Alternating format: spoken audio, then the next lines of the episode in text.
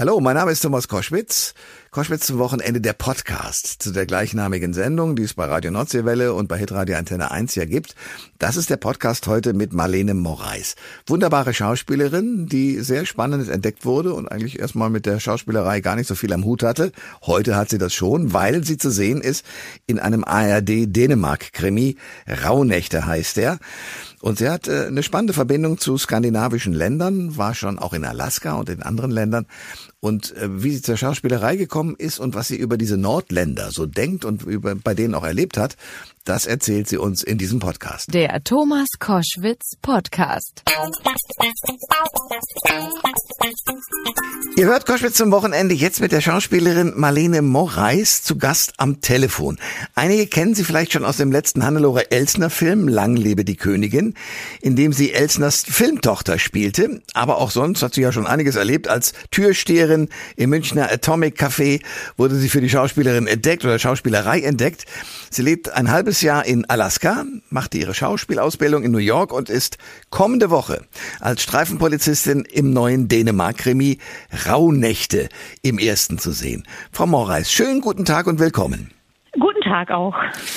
Äh, Rauhnächte sind eigentlich die Nächte zwischen Weihnachten und den Heiligen Drei Königen am 6. Januar. Ist das in ja. Dänemark auch so oder warum trägt der Name äh, oder warum trägt der Krimi diesen Namen?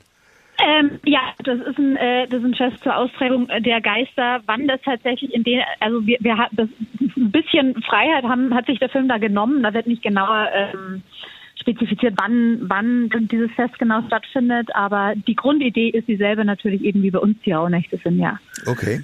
Und Sie spielen eine junge Streifenpolizistin an der Seite eines alteingesessenen Polizisten. Jung, danke.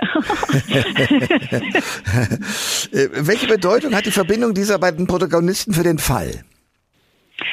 Ähm, naja, meine Figur ist, äh, ist eine sehr äh, ist eine sehr untypische, würde ich jetzt mal sagen, für einen, für einen Krimi eine sehr untypische Polizistin, weil erstens ist sie eben keine Kommissarin, sondern, sondern Streifenpolizistin, was, was schon mal äh, weniger oft passiert. Und sie macht halt einen gravierenden Fehler und versucht, den wieder ähm, auszubügeln. Und, und das finde ich auch das Schöne an der Figur, dass die, ähm, dass sie wahnsinnig menschlich ist, ne? mit, mit Fehlern, Ecken und Kanten. Und ihr Partner ist äh, ein sehr erfahrener, der aber vielleicht auch etwas festgesessen ist in, in, in Strukturen, die es schon seit, äh, seit er Polizist ist gibt. Und, und, und da gibt es auch schöne Reibungsmomente, ne, wo, wo die, wo man einfach merkt, dass die komplett anders äh, vorgehen würden. Ne? Und und die Ida ist sehr sehr stur und sehr eigenköpfig und der Magnus ist eher manchmal so ein bisschen würde mal träge im, im netten Sinne äh, bezeichnen. Ja. Ah, ja. Ich verstehe. Äh, welche Rolle spielt denn Intuition im Polizistenberuf? Ist das etwas, worauf auch Sie äh, privat vertrauen? Ähm, naja, klar, so ein Bauchgefühl hat ja jeder, ne, was gewisse Dinge angeht, äh, denke ich. Ähm, da da gibt es immer mal irgendwie Entscheidungen, die, die aus dem Bauch raus getroffen werden müssen, auch weil einfach der Kopf nicht sagen kann, irgendwie richtig falsch, richtig falsch, sondern der Kopf sagt nur, uah, keine Ahnung. und, äh, und dann sagt der Bauch, ach so, nee, mach, mal, mach doch mal so. Ich glaube, das hat jeder, der, der so ein bisschen irgendwie mit sich selber der so ein bisschen auf sich selber hört. Und, ähm, und im Polizeiberuf, denke ich, ist das, ist das genauso. Ne? Da hat, das sind Erfahrungswerte, die sich auch ergeben, die in die Intuition, glaube ich, auch mit reinspielen, so unterbewusst. Und, ähm, und im Endeffekt, also wie es in dem Fall ist, ne, äh, sind viele Sachen halt einfach nur, ähm, also oft so, okay, man versucht das, weil es gibt sonst gerade äh, keine, keine Möglichkeit. Und, äh, und wenn wir Glück haben, dann ist es jetzt die richtige Fährte. Und, und ich denke, wie im Polizeibüro, wie man es oft auch in, in anderen Dingen sieht, ne, man, man hat irgendwie 20 Spuren und davon bringt eine was, ne, vielleicht. Und die anderen 19 verlaufen dann im Sand. Marlene Moraes ist mein Gast bei Koschwitz zum Wochenende. Großartige Schauspielerin, die jetzt auftaucht im Dänemark-Krimi. Rauhnächte heißt er. Und darüber reden wir. Äh, Sie sind ja für den Dreh in Dänemark, wenn ich das so richtig verstanden habe, über Sie quasi perfekt prädestiniert. Denn Sie haben nordische Philologie studiert, ein Jahr in Schweden gelebt, ja. sprechen fließend Schwedisch. Ich beneide Sie glühend. Naja. Wie, also mit wie? dem fließend Schwedisch ist schon etwas länger her, aber ich, ich sprach ich sprach mal fließend Schwedisch vor, vor längerer Zeit, ja. Okay, okay. Wie, wie dicht ist es am Dänischen dran? Ähm, ähm, mit Norwegisch tatsächlich habe ich mir damals leichter getan. Lesen geht noch halbwegs, aber tatsächlich ähm, äh, sprechende Dänen zu verstehen, äh, das ist wie ein ganz, ganz schlimmer Dialekt, so wie man im Deutschen auch irgendwie, weiß ich nicht, äh, so ein richtig Plattdeutsch nicht mehr versteht oder so, da, da wird es wirklich schwierig bei mir. Okay. Mit Lesen geht noch so ein bisschen, aber eigentlich sind halt doch, also es sind schon verwandte Sprachen, aber es sind eigentlich verschiedene. Aber Norwegisch und, und Schwedisch sind sich ähnlicher wie, ähm, wie das Dänische. Mhm. Okay. Äh, Was, was hat Sie so in den hohen Norden getrieben, gedanklich?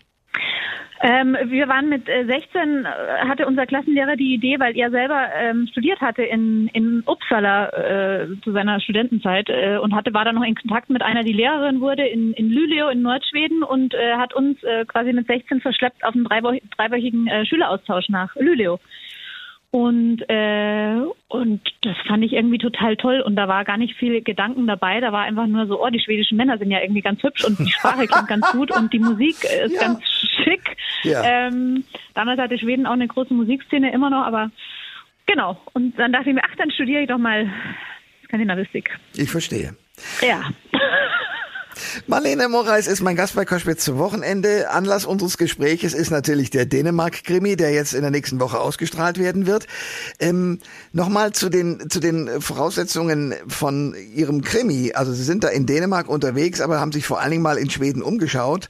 Wie weit sind denn Schweden und Dänemark jetzt, sagen wir mal, als Länder ähnlich? Also ich glaube, die, ähm, die, die Mentalität ist schon eine ähnliche.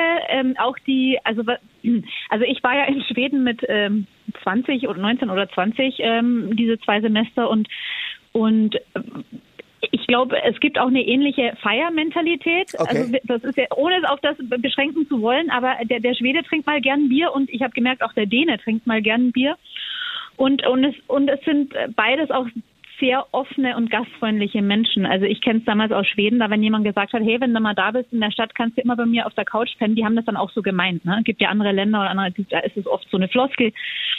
Und ich glaube, das hat, das haben die Dänen oder generell die Skandinavier alle gemeint. Das ist ein sehr ehrliches und aufgeschlossenes ähm, Völkchen. Ja, kann ich nur bestätigen. Das ist mir in Ja. Schweden ganz genauso gegangen. Ja, ne? Da war immer eine Couch frei, manchmal auch Ja. die ganz harten, aber es war immer eine Couch. Ja, genau. Manchmal auch eine Matratze am Boden, eine durchgelegene. Aber Ja.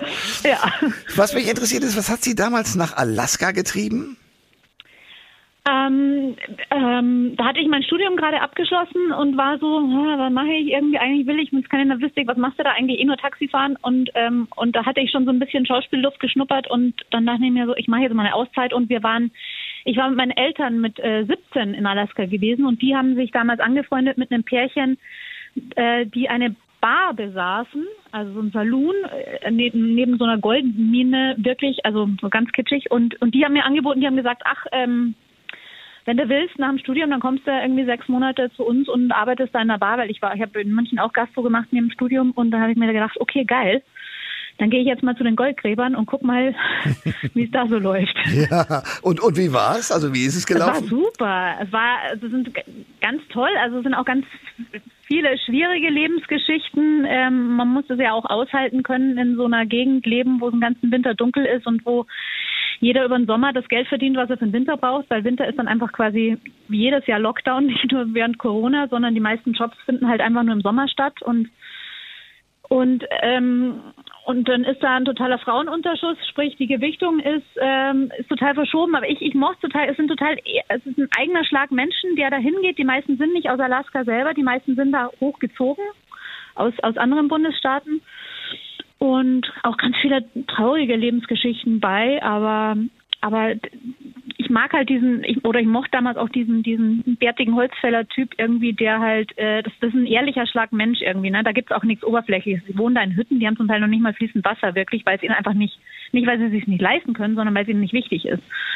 Und das ist so ein eigener Schlag Mensch, den finde ich ganz, ganz toll. Marlene Moraes ist mein Gast bei Koschwitz zum Wochenende. Ähm, Ihnen ist ja was passiert, wovon vermutlich viele Mädchen träumen. Sie wurden in einem Club für die Schauspielerei entdeckt. Und Nein, das stimmt so gar Es nicht. äh, Das ist schön, dass wir miteinander reden, weil ich habe das nachgelesen, mich intensiv vorbereitet, aber ich war wohl nicht investigativ genug. Also jetzt kommt die richtige Geschichte. Ähm, äh, äh, Türsteher war ich, das stimmt, aber das hatte nichts mit, mit dem Schauspielsein zu tun, sondern einfach so. Äh, und äh, äh, entdeckt wurde ich ursprünglich, wenn wir darüber reden, In der Gastronomie, das stimmt, aber in einem Gasthaus in München, wo ich auch gearbeitet habe. Und da hat Klaus Lemke damals, ähm, der war da Stammgast und der hat mal wieder so einen Film gedreht mit irgendwie ungefähr null Budget gefühlt und ne, alles selber gemacht. Und ähm, der hat mich da das erste Mal gefragt, ob ich da äh, mitmachen möchte für einen Film. Hatte davor aber schon kleine Theatersachen gemacht. Also Ne? Okay. Ne? Also, ja, ja aber, nicht, ja. aber trotzdem, das passiert nicht vielen Leuten, dass da ein Klaus Lemke vorbeikommt und sagt, so hätten Sie Lust. Wie war das? Waren Sie da gleich Feuer und Flamme?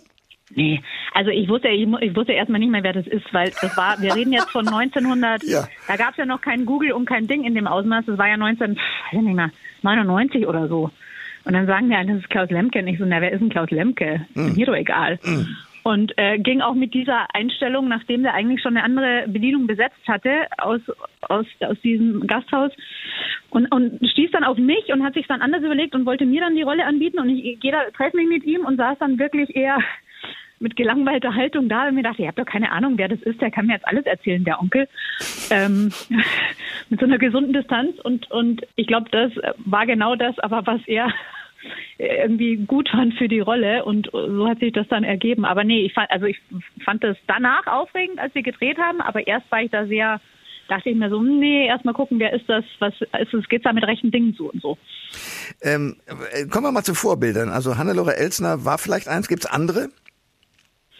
Ähm, tatsächlich sind äh, meine Vorbilder meistens amerikanischer Art, weil ich aufgewachsen bin mit amerikanischen Filmen. Ich, ähm, ich bin ja Österreicherin und bei uns gab es damals irgendwie im, im, im Sommerferienprogramm im ORF immer nachmittags irgendwie die, die alten Screwball-Komödien und so. Ähm, ja. Und, und, und mit denen bin ich aufgewachsen und, und da ist eher so mein, also was die Komödie angeht, ist es, ist es, oder auch die Teilkomödie angeht, ist es eher da bei mir zu suchen, glaube ich. Okay, also ein paar Namen mal, die wir vielleicht auch kennen? Ja, keine Ahnung. Ich finde, äh, Cary Grant ist ein wahnsinnig ähm, ja. äh, äh, toller Schauspieler in der Komödie, aber auch in allem anderen und dann in allem anderen ein bisschen unterschätzt und belächelt, weil er in der Komödie halt so gut war, dass keiner irgendwie ihm zugestanden hat, dass er auch was anderes spielen kann. Ähm, und Catherine Hepburn und, äh, und äh, auch Gregory Peck, James Stewart sowieso, also da können wir uns jetzt da können wir jetzt vier Stunden uns noch unterhalten. Ich habe nichts dagegen, aber ich merke schon, es ist dann deutlich das ältere Personal. Äh, ja, aber auch weil in der Zeit, also wie gesagt, da liefen meistens Komödien und und die diese Art des Humors, die die ist mir ganz ganz lieb und ähm, weil das ein ganz intelligenter Schlagabtausch ist, ne? Also wirklich ein, und und das ist, natürlich ändert sich der Humor auch im Laufe der Zeit, aber ich würde mir wünschen, dass dass es wirklich öfter äh, dass da so viel Intelligenz bei wäre, wie es in den alten Filmen war. Tja. Da wünschen schon zwei das Gleiche. Äh, ja. Marlene Moraes war mein Gast bei Koschwitz zum Wochenende. Warum haben wir miteinander geredet? Weil sie als Streifenpolizistin im neuen Dänemark-Krimi auftaucht. Rauhnächte heißt er, im ersten zu sehen. Frau Moraes, Dankeschön für das Gespräch. Schönen Tag. Alle Informationen zur Sendung gibt es online auf thomas-koschwitz.de.